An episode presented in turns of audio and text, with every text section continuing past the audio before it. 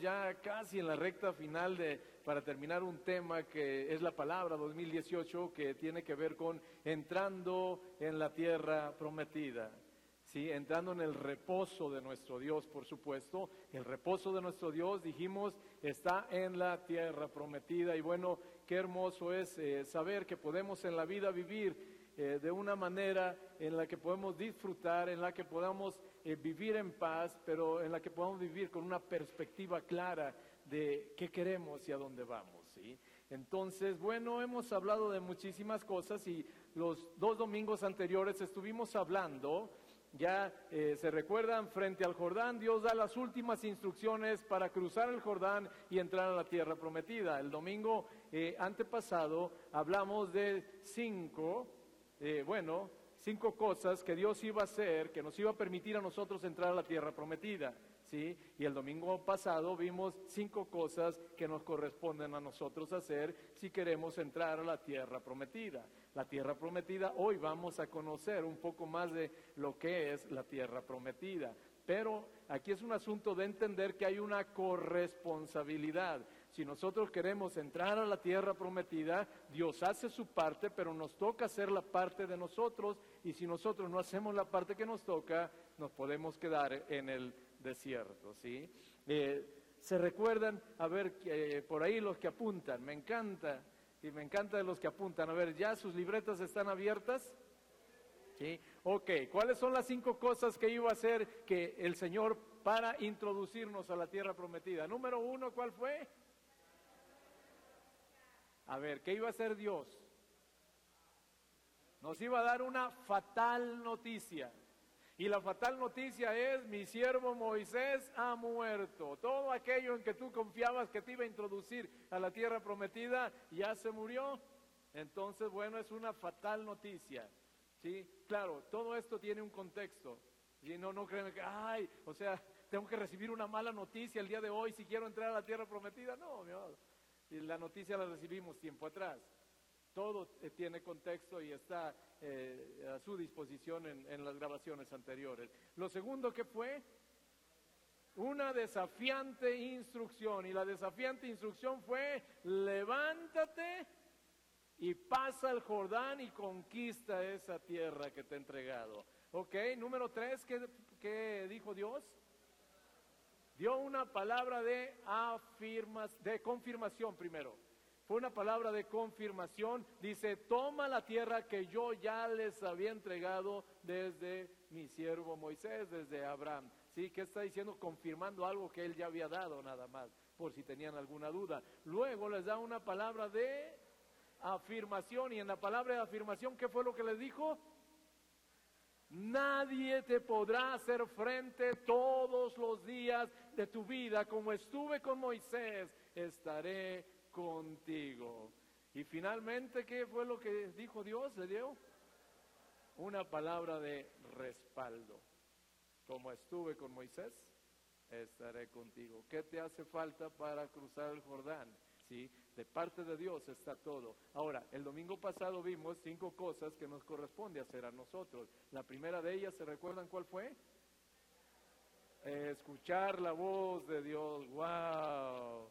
escuchar la voz de Dios, ¿sí? Y dijimos que bueno, e, esto de escuchar la voz de Dios no tendría mayor implicación si es que no hay personas que no quieren escuchar la voz de Dios. Y estuvimos viendo algunos pasajes de gente que eh, dijo, ok, la palabra que has hablado en nombre de nuestro Dios no la vamos a oír. Así, así, no la vamos a oír, ¿no? Entonces, bueno, lo primero es escuchar la voz de Dios, ¿sí? Lo segundo, ¿qué fue? recibir con entereza la noticia. Ah, ya. Asumir con entereza la noticia de mi siervo Moisés ha muerto y entender que entramos en una nueva etapa, en una nueva dimensión y esta dimensión se llama asumir responsabilidad personal en todo ya. Ya, ya. O sea, nosotros somos responsables de lo que hacemos y lo que dejamos de hacer, de conquistar o de no conquistar, nosotros somos responsables. Y después de eso, ¿qué más siguió? obedece la instrucción por desafiante que sea. Ahí la llevamos. Nos queda otra más.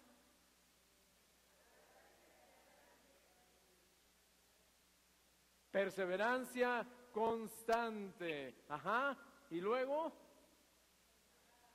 la última parte, ya cuando están próximos a entrar, dijo el Señor, santifíquense porque mañana vamos a ver qué dijo. Maravillas, todo está preparado, todo está dispuesto, Dios ya hizo su parte, ustedes han hecho la suya, nos queda un pequeño detalle, santifíquense, porque mañana vamos a ver maravillas. Entonces, bueno, hablamos un poquito de lo que implicaba santificarse. santificarse, por supuesto, tiene que ver con una decisión de consagrarse, de apartarse, de dedicarse, de ser leal al Señor antes que a otra cosa. Tiene que ver también con querer vivir en pureza nosotros. Si no podemos de otra manera, ¿sí? Entonces, bueno, santifíquense, ¿sí? porque mañana, y dijimos, ya me enteré porque el domingo estaban riéndose algunos de ustedes y no me decían, ¿sí? No me decían, pero hasta que se terminó la predi ya ni cómo arreglarle, ¿no? Ni cómo acomodarle, ¿sí? Eh, porque les dije, ok, dice, mañana hará maravillas el Señor. Y dije, ¿cuándo es mañana? Y entonces por ahí yo quise decir, era 14, no, era, sí, era 13, y yo quise decir lunes 14 de mayo. O sea, mañana, mañana. Y dije lunes 14 de diciembre. Entonces se rieron, pero nadie me dijo qué había dicho yo. Entonces, bueno, corrijo, era, era lunes siguiente. Ok, ah, Memito, gracias. Gracias, hermano. Sí, gracias, mi querido hermano. Se los agradezco mucho. Ok, y dijimos entonces, ¿cuándo es mañana? ¿Se recuerdan mañana cuándo era? Mañana es al día siguiente de que tú y yo nos santifiquemos. Mañana puede ser, ahora sí, lunes 21 de mayo, ¿sí? Mañana puede ser en un año, mañana puede ser 10 años, pero mañana es el día siguiente de que tú y yo nos dispongamos a santificarnos, a consagrarnos para el Señor, ¿sí? Sí, apartarnos, sí. Gracias, hermanita. Bien, bueno, e, el día de hoy el día de hoy, con el favor de Dios, eh, vamos a ver y a conocer un poco más de qué es la tierra prometida y cómo funciona la tierra prometida. Sí, es terrible llegar a un lugar y no saber ni qué hacer ni cómo funciona, ¿no? Eh, normalmente a donde llegas siempre hay instrucciones de qué tienes que hacer para que las cosas funcionen. Sí es así, ¿verdad? Lo que sea, lo que sea, tiene un pequeño manualito que te da instrucciones de cómo esto funciona. Y bueno, la tierra prometida no es la excepción, ¿sí? Y mira, todo el universo funciona en base a reglas o leyes establecidas por Dios. Todo el universo, lo que tú quieras, funciona en base a principios o leyes establecidas por Dios. Todo, todo lo que quieras, física, química, matemáticas, biología, antropología, lo que quieras, lo que quieras, funciona por principios y leyes establecidos por Dios, ¿sí? Ahora, eh, la tierra prometida, hemos dicho que es un lugar de reposo y de una tremenda bendición. Y dijimos, la tierra prometida, o sea, no estamos futureando nada más que será cuando estemos en presencia de Dios. La tierra prometida, puesto que hay que conquistarla y hay que pelear, entendemos que es en este tiempo y en este preciso mundo en el que nosotros estamos viviendo, ¿sí? Pero esta tierra no es la excepción, también es regida por principios y leyes establecidas por Dios y nosotros necesitamos conocer, o sea, vamos a la tierra prometida. ¿A usted le gustaría conocer un poco más de la tierra prometida el día de hoy? ¿A usted le gustaría saber cómo funciona la tierra prometida? Porque en el momento que usted sepa cómo funciona la tierra prometida, ¿sabe qué más va a saber usted? ¿Qué cree que va a saber usted? ¿Cómo tiene que funcionar usted en la tierra prometida? Si es así, ¿verdad? Cuando yo entiendo cómo, si dicen guarde silencio, ¿usted qué tiene que hacer? En forma inmediata, al ver cómo funcionan las cosas allá, usted asume una actitud. Guarde silencio, se, se calla. Hace ratito dijo eh, Dieguito, ¿no? Eh, vamos a dar un grito de júbilo. Y toda la iglesia, wow, uh, como cada quien, ¿no? No, ok. Pero bueno, hay reglas. En la tierra prometida hay principios y reglas y nos determinan cómo eso funciona y nos ayudan a entender cómo tenemos que funcionar nosotros en la tierra prometida si queremos que esto eh, funcione. ¿sí? Ok, hay tres cosas Tres cosas, cuando menos, que vamos a aprender el día de hoy. ¿Sí? Tres cosas, ¿verdad? Ok. ¿Cuántas cosas vamos a aprender el día de hoy? Tres. Tres cosas, ¿sí? Y, para eso vamos a usar un decálogo. Es decir, vamos a tomar diez principios que nos van a ayudar a entender tres cosas. Mire, la primera cosa que vamos a entender es la esencia y naturaleza de la tierra prometida. ¿Sí? La esencia y naturaleza de la tierra prometida. En otras palabras, realmente, o sea, ¿qué es la tierra prometida? ¿Sí? La segunda cosa que vamos a ver es cómo opera la bendición y la prosperidad en la tierra prometida. Es decir, cómo se derrama la bendición y la prosperidad en la tierra prometida. Y número tres, vamos a ver y a conocer el sistema de gobierno y las leyes que rigen la tierra prometida. ¿Sí? Ok, dijimos entonces que íbamos a ver cuántas cosas. ¿Cuál fue la primera de ellas? La esencia y naturaleza de la tierra prometida. La segunda, ajá, muy bien. ¿Y la tercera? El sistema de gobierno y las leyes que rigen la tierra prometida. Bueno, dicho esto, entonces estamos listos para comenzar, ¿sí? Entonces vamos a comenzar con el primer punto de conociendo la esencia de la tierra prometida. ¿sí? Ok, Deuteronomio capítulo 8, versículos 6 al 10.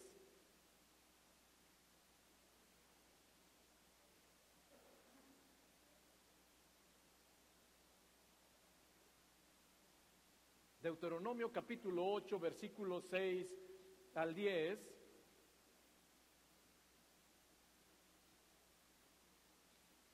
Está hablando en el contexto, si usted se sitúa desde el, versículo 1, va a entender que está hablando de la tierra prometida, ¿sí? Y en el contexto. Pero nosotros vamos a, a, leer del 6 al 10, ¿sí?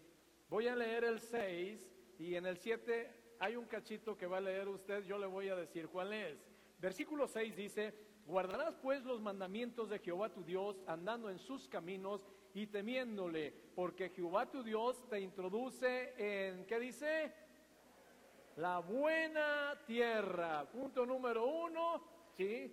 La buena tierra. La tierra prometida es una tierra buena. Si Dios dice que la tierra prometida es una tierra buena, ¿qué entiende usted por, por la tierra prometida? ¿Es una tierra qué? ¿Y qué entiende usted por buena? Bueno, La, respuesta más sencilla es buena. Esa es la respuesta obvia, sencilla. Si Dios dice que es buena, ¿qué le podemos añadir nosotros a lo que Dios ya dijo? Si Él dijo que es buena, es suprema. ¿Sí? Entonces, te introduce en la tierra buena, tierra de arroyos, de aguas, de fuentes, de manantiales que brotan en vegas y montes. Vegas. Las vegas son unas planicies preciosísimas donde normalmente son regadas, lo que se conoce en agricultura como tierra de riego. Tierra de riego, son unas planicies preciosas. Y montes, bueno, ya sabe usted, son algunas superficies elevadas tipo montañas. Habla de planicies, habla de montañas, pero curiosamente dice que en las planicies y en las montañas hay ríos que riegan esta, esta eh, tierra, ¿no? Tierra de trigo y cebada, de vides, higueras y granados, tierra de olivos, de aceite y de miel, tierra en la cual, versículo 9 está conmigo, tierra en la cual, ¿qué dice? No, ¿qué?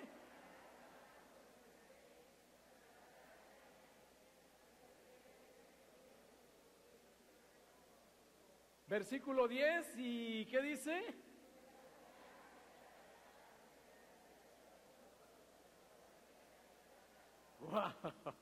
Esta tierra dice que es una tierra, primero, lo primero dice, bueno, ya había dicho que era tierra buena, pero ahora dice, no comerás el pan con escasez. ¿Qué es lo contrario de escasez? ¿Sí? Entonces, si no lo vas a comer con escasez, lo vas a comer de manera responsable en abundancia. Y digo de manera responsable para no mandarnos. ¿Sí? Ok, entonces no comerás pan con escasez, y enseguida dice, ni te faltará qué. Versículo 9, No comerás el pan con escasez, ni te faltará, ni te faltará nada. ¿Qué entiende usted que no le va a faltar nada? Si entiende que estas promesas son en la tierra prometida, o sea, esto es parte de la tierra prometida. Entrar a la tierra prometida implica abrazar estas promesas de parte de Dios, ¿sí? No le faltará nada, nada, perdón, tierra cuyas piedras son hierro y cuyos montes sacarás cobre. Es decir, lo que, lo que eh, para este mundo podría ser inservible, por ejemplo, hablar de piedras o cosas que le sacas una piedra, ¿no? Entonces dice el Señor, esas piedras son hierro, las piedras te van a producir una increíble ganancia y los montes, los montes van a ser como cerros de cobre, todo va a producir, todo te va a dar ganancia y comerás y te saciarás y después de que te sacies, ¿qué vas a hacer? Dice el versículo 10, después de saciarte, ¿qué vas a hacer? Y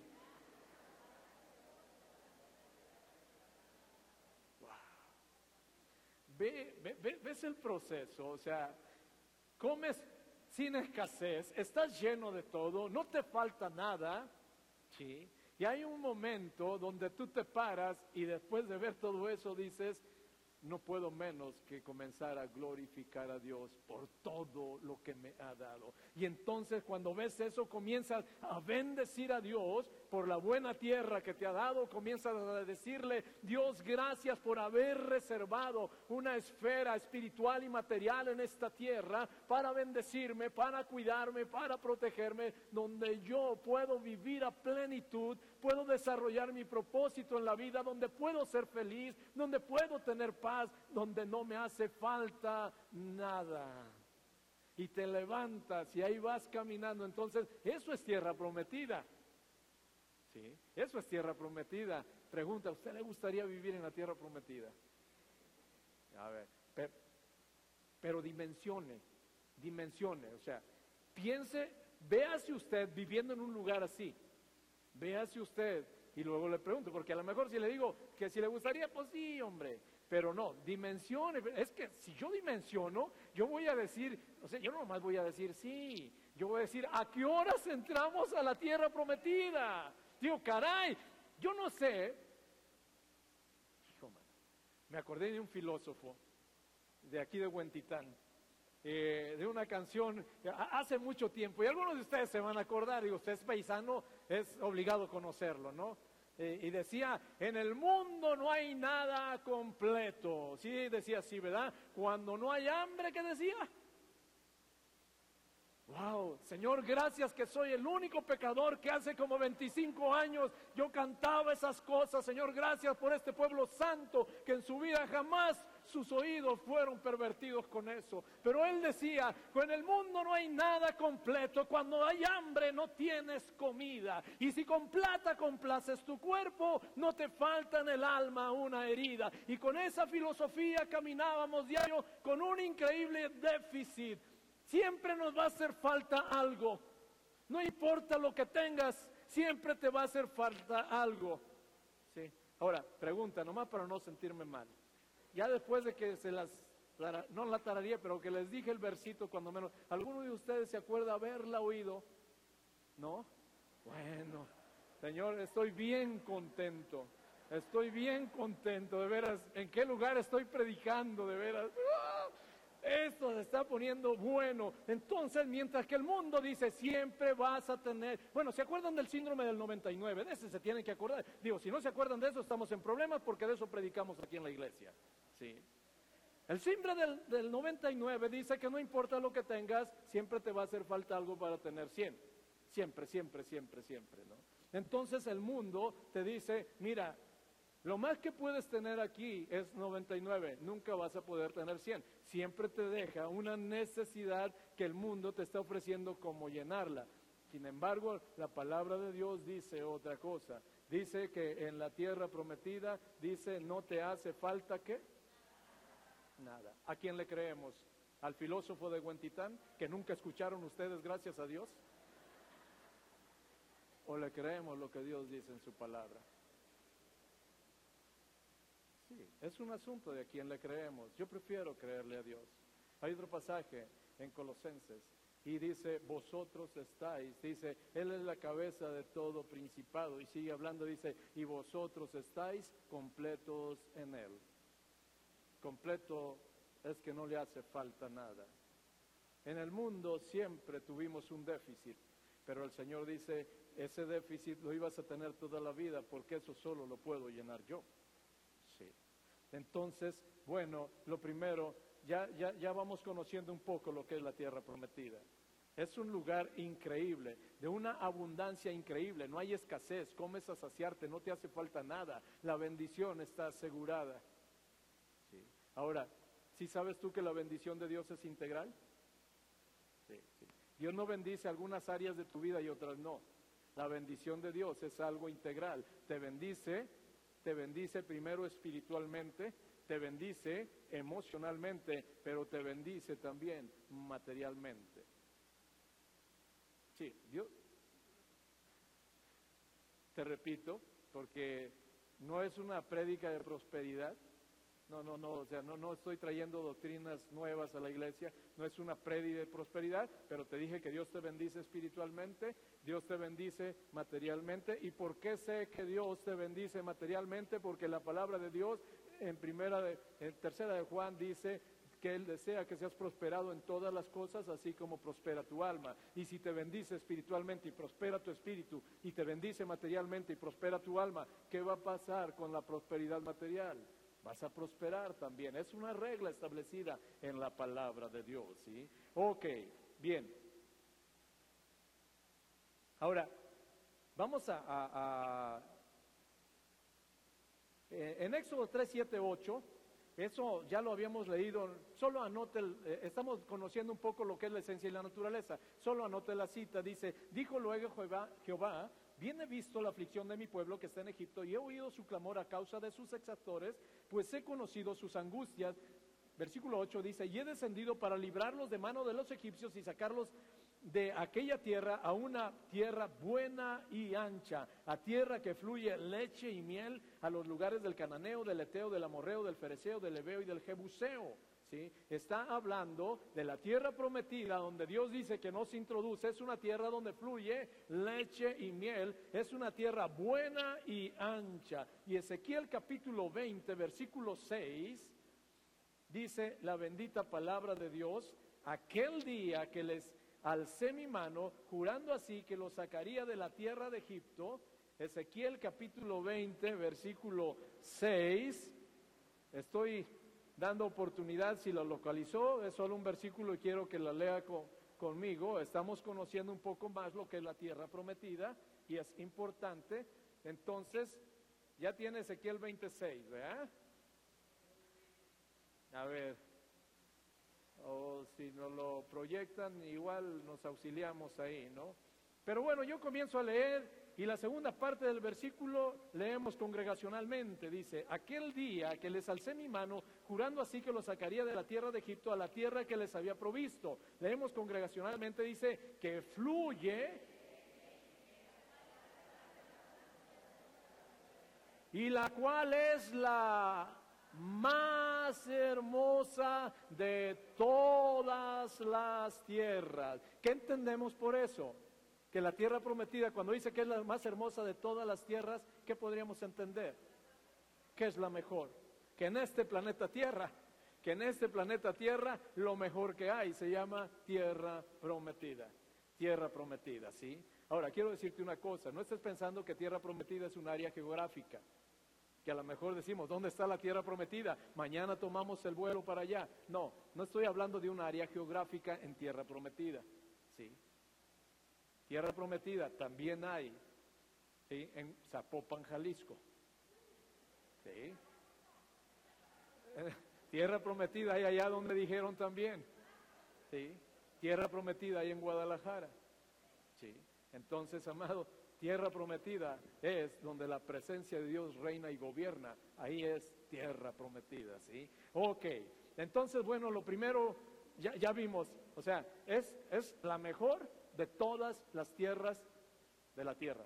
Sí, lo acabamos de leer ahorita, ¿verdad? Ok, entonces lo primero. Lo segundo, Lo segundo que tenemos que entender, que es una tierra completamente diferente a la tierra que nosotros estábamos acostumbrados a vivir o caminar antes de llegar a los pies del Señor. Te repito, la tierra prometida es una tierra completamente diferente a la tierra en la que nosotros caminábamos antes de llegar a los pies del Señor. Lo que es lo mismo, es todo lo contrario al desierto. ¿Sí? Tierra prometida. Ok, Deuteronomio capítulo 10, 11, perdón, versículos 11 al 12.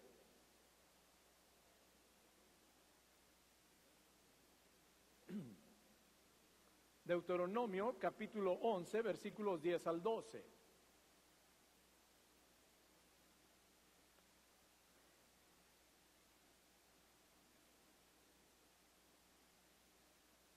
Inicia diciendo el versículo 10, la tierra a la cual entras para tomarla no es como la tierra de Egipto de donde habéis salido, ¿sí? Donde sembrabas tu semilla y regabas con tu pie como huerto de hortaliza. La tierra a la cual pasáis para tomarla es tierra de montes y de vegas, que bebe las aguas de la lluvia del cielo, tierra de la cual Jehová tu Dios cuida, siempre están sobre ella los ojos de Jehová tu Dios, desde el principio hasta el fin del año, ¿sí? Ok, te eh, decía, el punto número dos es que la tierra prometida es una tierra diferente a la tierra de este mundo, ¿sí? Dice el versículo 10, la cual tierra a la cual entras para tomarla no es como la tierra de Egipto. Egipto es tipo de este mundo, tú lo sabes. Es una tierra diferente, ¿sí? Ahora, ¿por qué es diferente? Te habla de algunas cosas. Dice, en Egipto en el versículo 10, en Egipto, de donde habéis salido, donde sembrabas tu semilla, sí dice así, ¿verdad? Y enseguida, ¿qué tenías que hacer? Como huerto de hortaliza. En Egipto, dice, tú sembrabas tu semilla y tú tenías que regar la tierra, tú tenías que fertilizar la tierra, tú tenías que cuidar la tierra, tú tenías que estar al pendiente de la tierra para que esa tierra produjera. En pocas palabras, en Egipto tú eres responsable completamente del principio al fin de todas las cosas. En Egipto así funciona. Por eso dice, pero esta tierra no es como Egipto. Tienes que entender que los principios que rigen la tierra prometida son diferentes a los principios que rigen Egipto o que rigen al mundo. Te repito, en el mundo tú eres responsable de todo. Tú siembras, pero tú tienes que regar. Y tú tienes que fertilizar, y tú tienes que dar tierra, y tú tienes que hacer todo el proceso para finalmente obtener una cosecha. Y si hay algo que tú no hagas de ese proceso, la cosecha no va a llegar. Así es en Egipto, ¿sí? Ahora, dice en el versículo 11, la tierra a la cual pasáis para tomarle es tierra de montes y vegas. Ya te hablé un poquito lo que son las vegas, ¿sí? Ahora, dice que bebe las aguas de la lluvia del cielo. Ok, en Egipto tú sembrabas y ¿quién tenía que regar? A ver, te pregunto de nueva cuenta, cuando vivíamos en Egipto, uno sembraba y ¿quién tenía que regar? Nosotros mismos. Ok, en la tierra prometida dice, es tierra que bebe las aguas de la lluvia del cielo. ¿Quién riega la tierra prometida? Dios, la provisión viene de arriba. Es decir, esto ya no depende de qué tanto hago o dejo de hacer. No tengo, sí, que pensar que necesariamente tengo que hacer, hacer, hacer, hacer, hacer y hacer y volverme un trabajólico para entonces obtener el fin que yo espero. En la tierra prometida no es así. En la tierra prometida tú siembras. ¿Y quién riega? Porque en Josué 1.7 dice que él iba a prosperar todos los, ¿se acuerdan que iba a prosperar?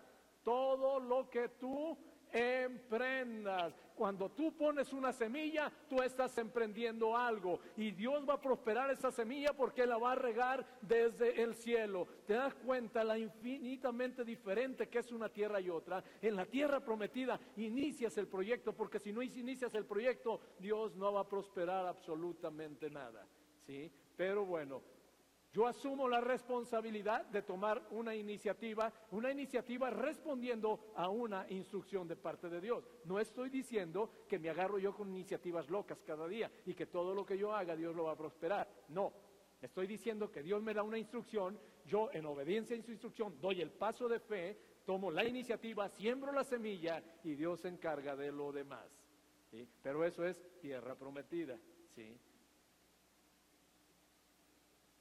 Tierra, versículo 12, tierra de la cual Jehová tu Dios, ¿qué dice versículo 2, 12? Tierra de la cual Jehová tu Dios cuida. Hijo, mano. Siempre están sobre ella los ojos del Señor, desde el principio hasta el fin del año. Ok, es una tierra. ¿Quién cuida la tierra prometida? Dios. Si sí, te das cuenta que no son ejércitos, si te das cuenta que no son corporaciones policíacas, si te das cuenta que hay alguien que se responsabiliza de cuidar esa tierra prometida y se llama Dios. Y no solo cuida la tierra prometida, sus ojos siempre están puestos sobre ella de día y de noche. No descansa. Tres de la mañana sus ojos están puestos 4 de la mañana llega un ladrón a la tierra prometida, pero hay quien está vigilando y cuidando y el ladrón no sabe por qué, pero no puede entrar, porque hay quien cuida, hay quien quiere llegar a, despilfarrar tu patrimonio a la hora que sea y hay quien cuida tierra prometida, pero no solo eso, cuida la tierra prometida desde el principio hasta que dice. ¿Qué entendemos desde el principio hasta el fin del año? ¿Qué entendemos? De todo el proceso que inicia con la siembra de una semilla hasta que estás recogiendo la cosecha. Dios se hace responsable de cuidar todo eso. En Egipto no es así. Cuando caminábamos en el mundo, sí, esto que te está hablando, ¿sabes qué se llama? Esto se llama gracia de Dios. Sí, que tú siembres y que Dios te la riegue desde el cielo. Y digo, y te la riegue de, ponerle agua, no de, echarte a perder un proyecto, de regarla. ¿sí? No. Ajá. Wow. ¿A quién no le gusta esa tierra? Donde la bendición, el cuidado, la provisión está asegurado. A mí me encantaría y anhelo vivir en esa tierra toda la vida.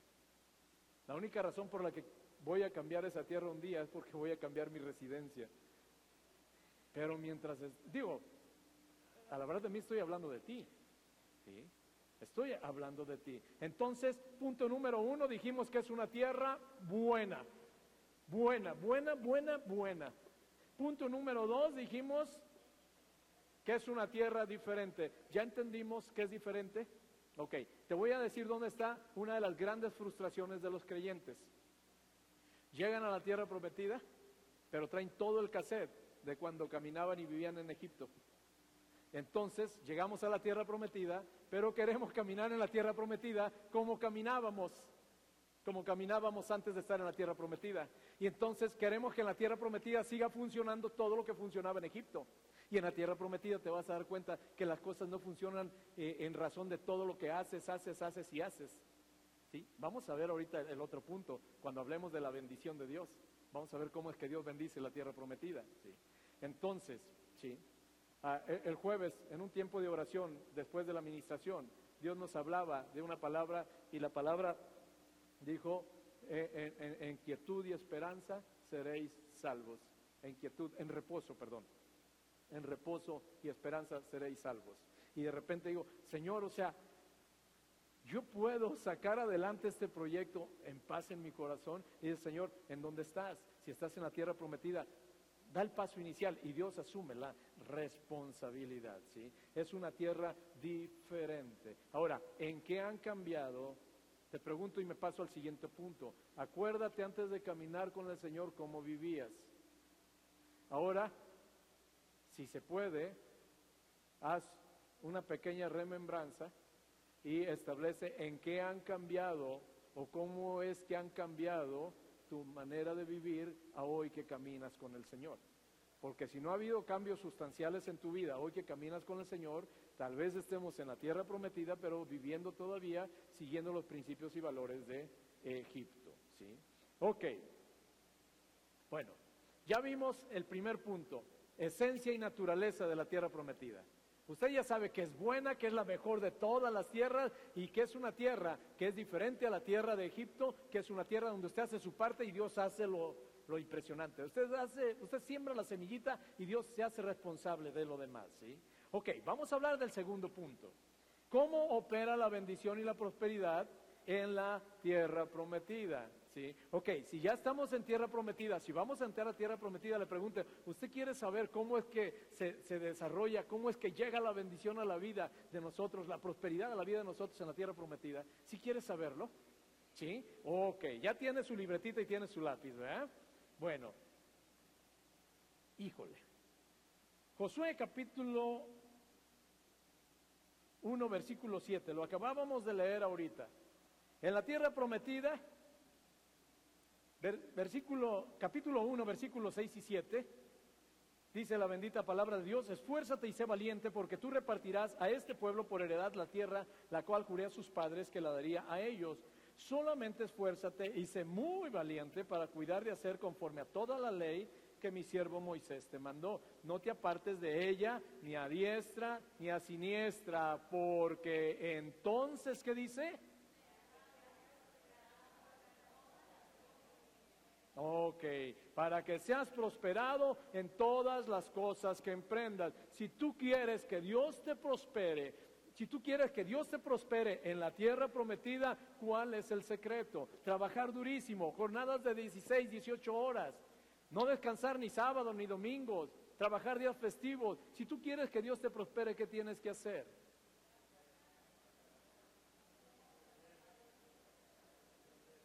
Ajá. A ver. Ya, ya, ya. Ahí está proyectado. Yo sé que a algunos les queda retirado.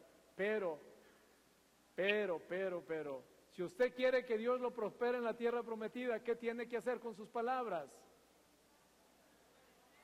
Obedecer, poner por obra la palabra.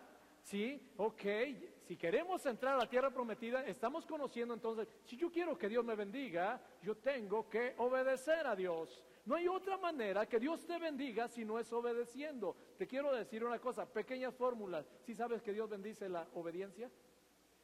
Sí. Ok. Cuando quieras que Dios te bendiga, sé obediente. Eso es lo que desata la bendición de Dios, ¿sí? Ok. Siguiente punto entonces, si quieres que Dios te prospere, Siguiente punto, tu nivel de bendición y prosperidad se determina por tu nivel de fe y obediencia. Te dije primero, no es igual, en el primero te dije que Dios bendice la obediencia. Ahora, ¿qué tanto quieres que Dios te bendiga? ¿Sí? Tu nivel de bendición y prosperidad, te digo, se determina por tu nivel de obediencia y tu nivel de fe. ¿Sí? Deuteronomio, capítulo 11, versículo 13 y 14. Deuteronomio 11, versículos 13 y 14. Yo leo el 13 y el 14 lo leemos congregacionalmente.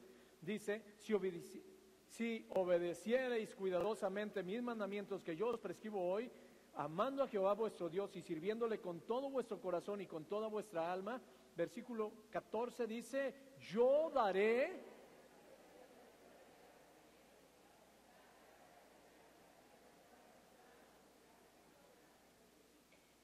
yo daré la, lluvia de vuestra tierra, ¿sí? A su tiempo, a su tiempo, la temprana y la tardía, ¿sí? Wow. Esto es impresionante porque la palabra de Dios habla de que si nosotros hacemos algunas cosas, las que dice el versículo 13, obedecer cuidadosamente, ¿sí? Cuidadosamente, amando al Señor y sirviéndolo con todo el corazón y con toda tu alma, entonces Dios va a hacer descender la lluvia desde el cielo. ¿Sí? ¿Qué característica tiene esta lluvia? Que es a su qué? A su tiempo. ¿Cuándo es la lluvia que llega a su tiempo?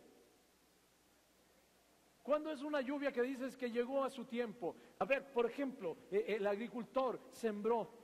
Sembró. ¿Cuándo llega la lluvia a tiempo para él? Cuando se necesita la lluvia a tiempo. ¿Qué necesitas? ¿Lluvia temprana? Es decir, lluvia temprana para que la tierra se moje, se reblandezca y se... Esa es lluvia temprana. ¿Qué necesitas?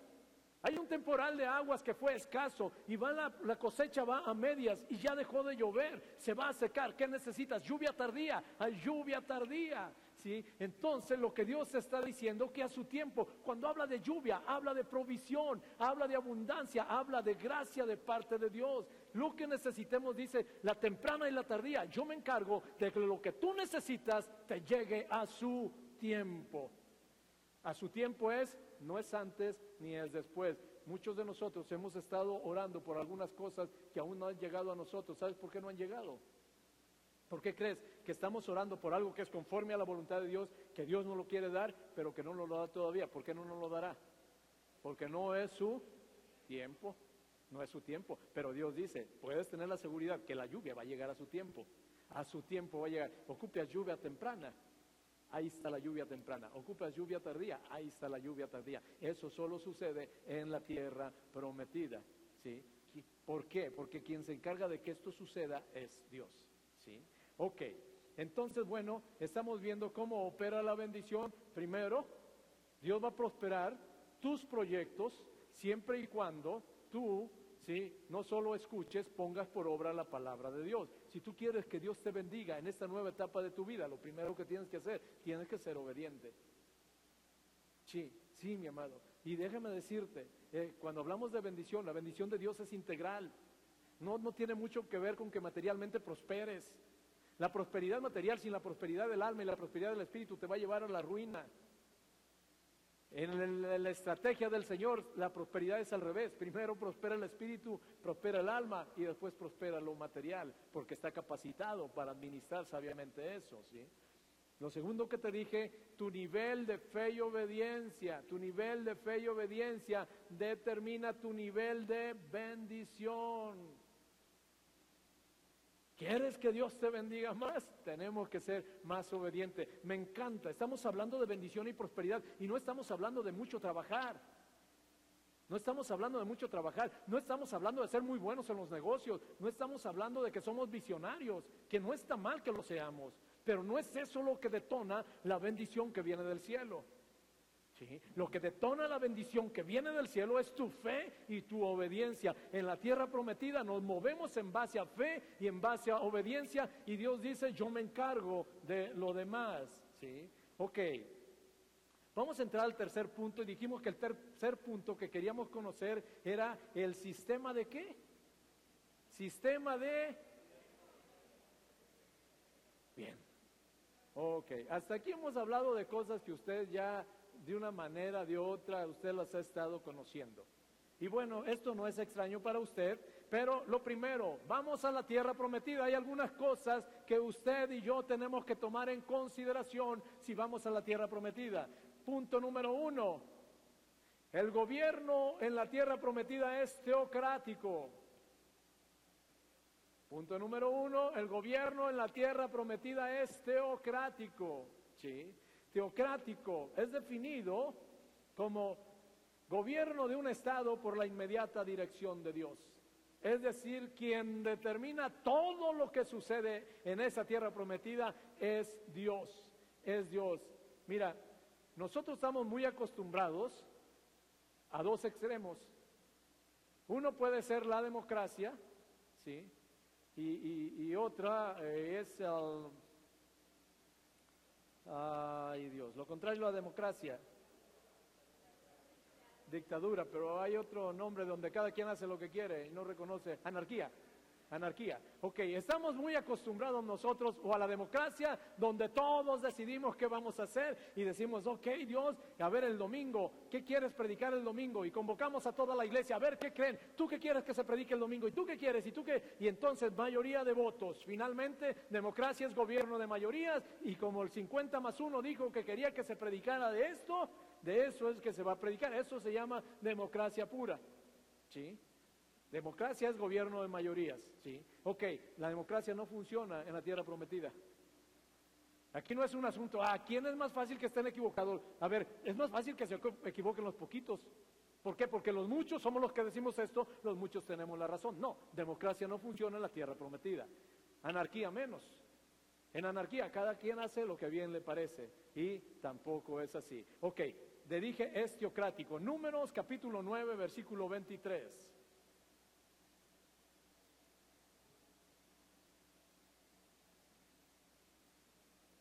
Números capítulo 9, versículo 23, ¿sí?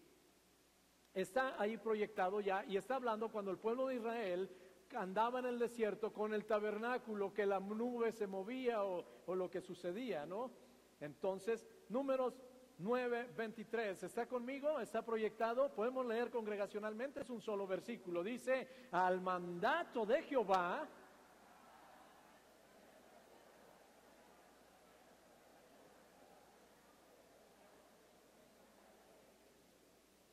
al mandato del Señor acampaban y al mandato del Señor partían, guardando la ordenanza de Jehová como Jehová lo había dicho por medio de Moisés.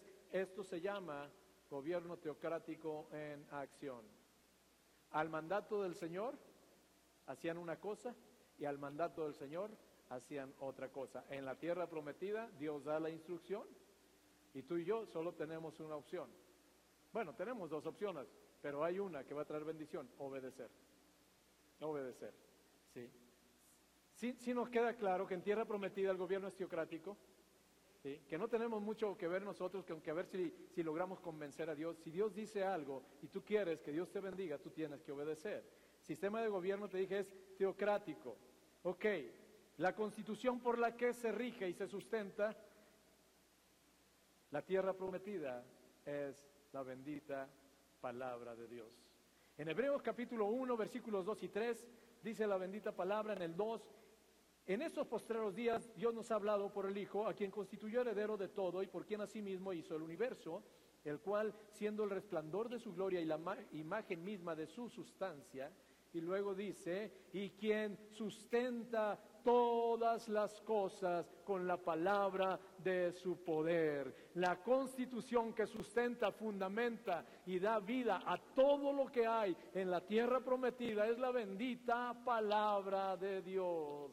En pocas palabras, ¿sí? No hay filosofías humanas que tengan aplicación en la tierra prometida. En la tierra prometida lo que rige, lo que gobierna es la bendita palabra de Dios. Entonces, de entrada el Señor nos da una, quieres entrar a la tierra prometida, te da una rasurada, todo lo que hemos cosechado. Mira, quiero decirte una cosa, no sé qué edad tengas, se ven muy jóvenes ustedes, pero bueno, los que, los que aunque se ven muy jóvenes ya no están tan jóvenes, hemos pasado por tantos lugares, hemos ido a tantas escuelas, hemos tenido tantos amigos, hemos escuchado tantas cosas, hemos visto tanta tele, hemos escuchado tantas noticias que todo eso nos ha permeado y la gran mayoría de eso no es contrario perdón, no es conforme a la palabra de Dios. Y yo entro a la tierra prometida. Yo tengo que entender una cosa que yo tengo que despojarme de todo eso y entender que a partir de que yo entro a la tierra prometida hay una nueva constitución que gobierna la tierra prometida y es la palabra de Dios.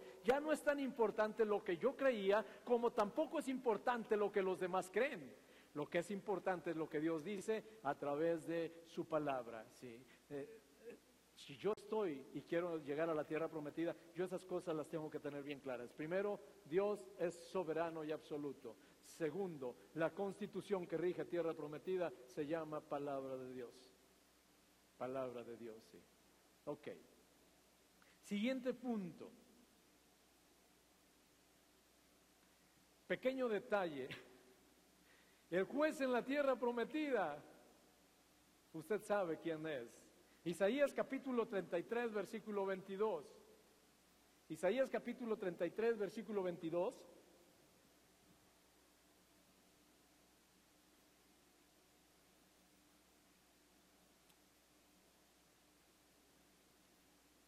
¿Está por ahí proyectado? Es un solo versículo, lo podemos leer congregacionalmente. Dice la bendita palabra de Dios, porque Jehová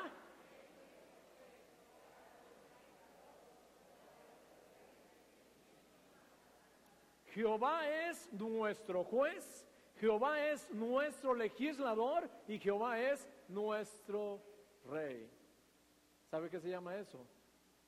Todólogo. En la tierra prometida Dios es todólogo. Todólogo. Es nuestro juez. Ok, cuando te digo que Jehová es nuestro juez, entonces nada más vamos parando atención en esto. Los jueces de este mundo son imperfectos, se pueden equivocar, pueden dictar sentencias injustas, se pueden corromper, pueden recibir dádivas, pueden tener parcialidad, pueden inclinar su corazón a beneficiar o a perjudicar a alguna de las partes, los jueces de este mundo. Pero en la tierra prometida, el que juzga, sí, es Dios. El juez es Dios, Él, no hay forma de que se corrompa. A Él no lo podemos corromper, sí. No hay forma, no hay forma de que Él dicte una sentencia que sea injusta o que sea contraria al derecho, sí. Ok. Número. Eh, wow.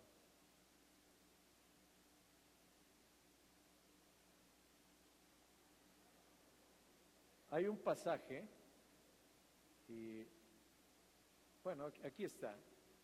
Es el que juzga, números 14, 18.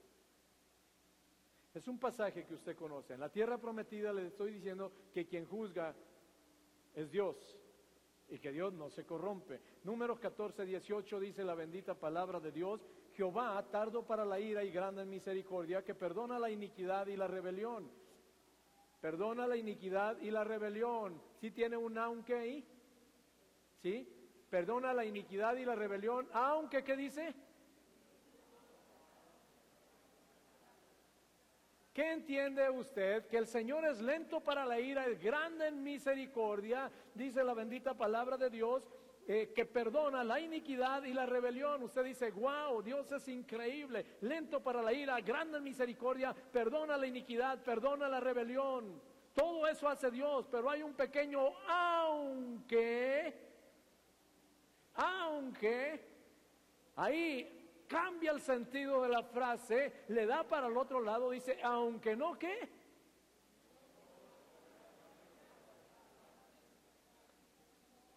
Aunque, ¿qué entiende usted por aunque de ningún modo tendrá por inocente al culpable? ¿Qué entiende usted por eso? Ah, ok, ok. Es que a veces se ha predicado de un Dios que derrama que nada en gracia y Dios nada en gracia y misericordia. Pero pocas veces se habla del Dios justo que no da por inocente al culpable. Lento para la ira, tarda mucho, mucho, mucho, mucho trata, tarda en enojarse. Grande en misericordia, impresionante. Perdona la iniquidad, perdona la maldad, perdona el pecado. ¿sí? Aunque de ningún modo, de ningún modo, ¿qué quiere decir? ¿Admite excepción? ¿Si te das cuenta que no hay excepción a la regla? De ningún modo dará por inocente al culpable. ¿Ah, qué quiere decir entonces? ¿Esto es contrario? No. Por un lado me perdona, pero por otro lado entonces no soy inocente. No, no confundamos. Dios perdona tu pecado. Perdona tu pecado. Sin embargo, todo pecado trae consecuencias. Y dice Dios, yo soy justo también. Vas a pasar por las consecuencias de tu pecado, pero voy a hacer algo. Te voy a dar una gracia sobrenatural para que tú puedas salir adelante en medio de esto y pasar el proceso, porque la palabra de Dios dice que donde abundó el pecado, sobreabundó la gracia. Es decir, en medio de la situación complicada está, eh, está garantizado que la gracia de Dios se va a derramar. Si vas a pasar por el proceso, si vas a pasar, pero la gracia de Dios te va a ayudar, te va a dar fortaleza, va a afinar tu perspectiva, va a afinar tu visión, ¿sí? Pero nada más piensa una cosa, en la tierra prometida, quien juzga es Dios. Quien juzga es Dios, mis amados, ¿para qué? Para que tengamos muy en cuenta lo que vayamos a hacer, lo que vayamos a hacer, piensa que va a ser sometido a juicio y el juez que va a juzgar es Dios, ¿sí? Ok. Luego dice la bendita palabra de Dios, y el siguiente punto lo leímos ahorita, el legislador en la tierra prometida, ¿quién es? ¿Quién es quien dicta las leyes en la tierra prometida? Dios, Dios es el que prescribe las leyes. Las leyes que Él prescribe tienen algunas características. Las leyes de este mundo, todas están sujetos, todas, todas, todas están sujetos a tiempo y espacio. Todas, todas. Es decir, vigencia y circunscripción territorial. Quiero decirte que las leyes que prescribe nuestro Dios no están sujetas a eso. Primero, son inmutables. ¿Eso qué quiere decir? No se modifican, no se derogan, no quedan sin efecto, no se les puede añadir nada. Lo que es, es. Entonces, cuando es nuestro legislador, hay que entender nada más que la ley de Dios es inmutable, no cambia, ni se abroga, ni se deroga, ni se modifica, ni se le quita, ni se le añade. ¿Sí? Entonces, tenemos que entender eso. ¿Sí? Y, bueno, Hebreos 13, 8, no en vano dice la bendita palabra de Dios, Jesucristo es el mismo ayer, hoy y por los siglos. En la tierra prometida la ley ya fue dada y ya fue dada por nuestro legislador. Sí. Y esa ley es la que rige en la tierra prometida. Entonces nos vamos a encontrar que muchas veces caminando en la tierra prometida, la ley dada por nuestro legislador dice una cosa y las leyes de este mundo dicen otra cosa. ¿A quién le vamos a hacer caso? Eso es algo que usted tiene que decidir. Tal vez no le vaya bien si no le hace caso a las leyes de este mundo pero le puede ir peor si no le hace caso a las leyes de Dios. Ahora te digo una cosa, Dios siempre da una gracia sobrenatural. No tenemos problema con obedecer leyes de este mundo que van acordes a la ley de Dios. No tenemos ningún problema con obedecerlo. Nuestro conflicto y nuestro problema es con leyes que son contrarias a la constitución de la tierra prometida. Con ello tenemos ciertos conflictos. Tenemos ciertos conflictos. Tenemos ciertos conflictos con la eutanasia, por ejemplo. Y sé que es un terreno peligroso, porque muchos están a favor de la eutanasia. Nomás que dice la palabra de Dios, uno solo es el dador de la vida. ¿Quién eres tú? ¿Quién eres tú para que disponga? Dice la palabra de Dios, todo vuestro ser, espíritu, alma y cuerpo, son de Dios, le pertenecen a Él. ¿Cómo nosotros podemos tomar decisiones por algo que es de nuestro Dios? Entonces, nosotros ahí de repente decimos, pues no, ¿No está usted de acuerdo? No, no estoy de acuerdo. Entonces, que, la, que, que, se perpetúe el dolor de las personas tampoco. Tampoco es eso. Hay un punto de equilibrio. ¿sí? Pero bueno, estamos hablando de que es nuestro legislador. ¿sí? Ok. Penúltimo, Juan capítulo 12, versículo 48.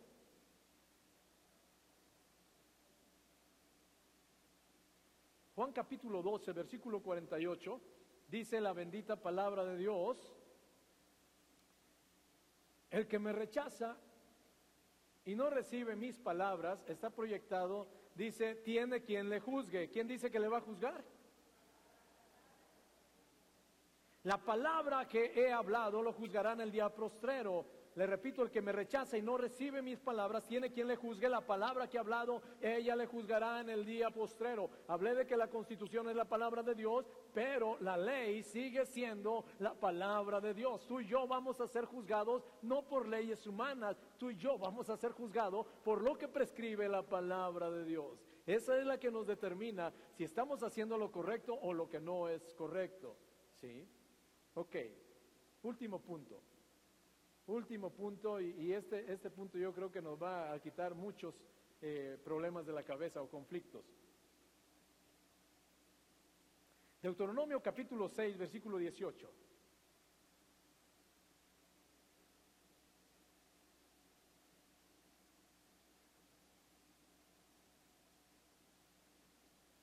Ya tiene por ahí, está proyectado. Podríamos leer congregacionalmente la primera parte del versículo. ¿Sí? Los voy a esperar, está proyectado. Si quiere pueden dejar de, buscar su Biblia y si alcanza a ver, vamos a leer congregacionalmente la primera parte. Dice, y hazlo recto.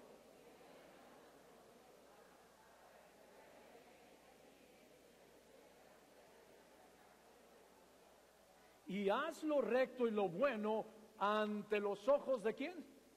Ante los ojos de Jehová para que te vaya bien. Haz lo bueno y lo recto ante los ojos del Señor. Esto no da lugar al relativismo. Esto no es un asunto de cómo lo ven los demás. Haz lo bueno y lo recto. ¿sí? Lo que le agrada a Dios. Quiero decirte que en la tierra prometida la ética y la moral se rige y se determina por la bendita palabra de Dios. ¿Quieres saber lo que es recto? ¿Quieres saber lo que es bueno? Aquí está en la palabra de Dios. Sí. Yo sé, porque yo batallé con eso y todavía batallo un poquito, con que en ocasiones yo quiero determinar algunas cosas. Y yo quiero decir si está bien o si está mal. Pero la palabra de Dios me hace ver que en la tierra prometida yo tengo que hacer lo que es bueno, lo que es correcto, lo que es agradable a los ojos de Dios.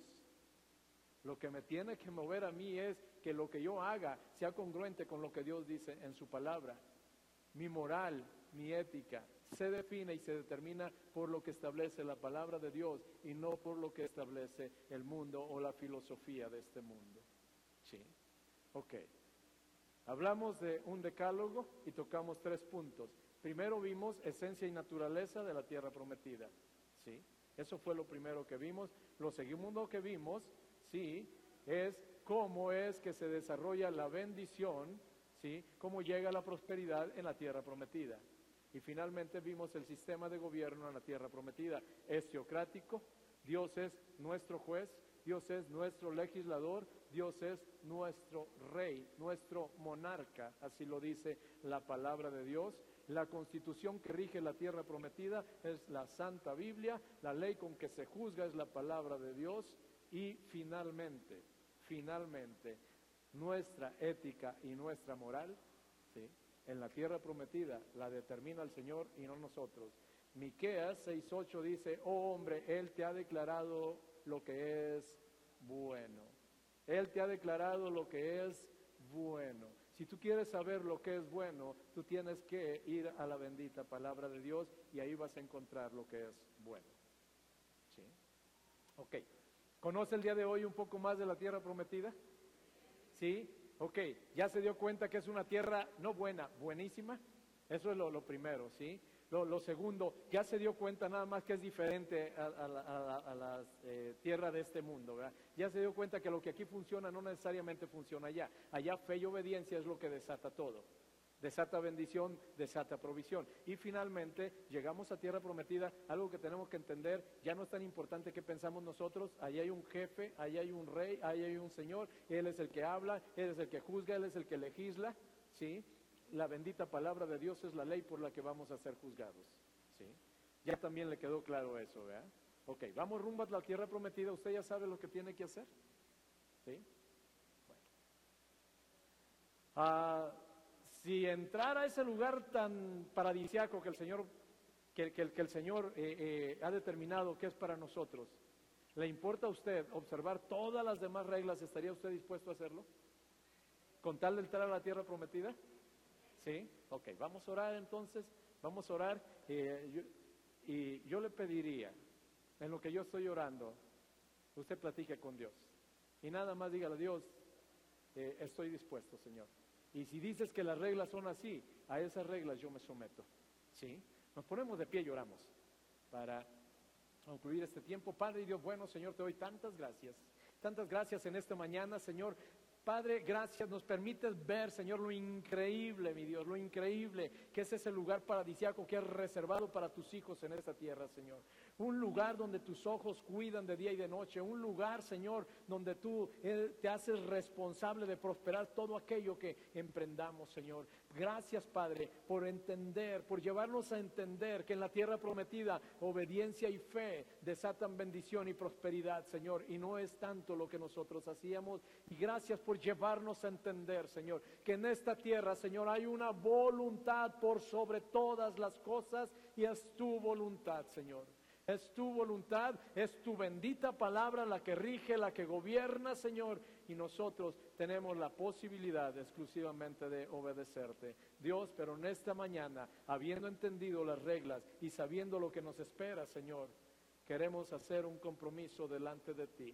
Y si es tu voluntad, tú platica con Dios, tú dile a Dios, estoy dispuesto a hacer lo que sea con tal de llegar a la tierra prometida. Señor, sea tu gobierno, sé, como dice la palabra, sé nuestro Dios, sea nuestro rey, sea nuestro legislador, sé nuestro juez, Señor, porque no hay nada mejor que tú en todo el universo. Dios, gracias, bendigo a tu iglesia en esta mañana, Señor, los encomiendo a tu gracia divina.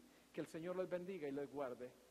Dios haga resplandecer su rostro sobre ustedes y de ustedes tenga misericordia. Dios alce sobre ustedes su rostro y pongan ustedes paz. Les bendigo en el nombre del Padre y del Hijo y del Espíritu Santo. Y el Señor dijo, yo los bendeciré. Y el pueblo de Dios respondió, amén, Amén y amén.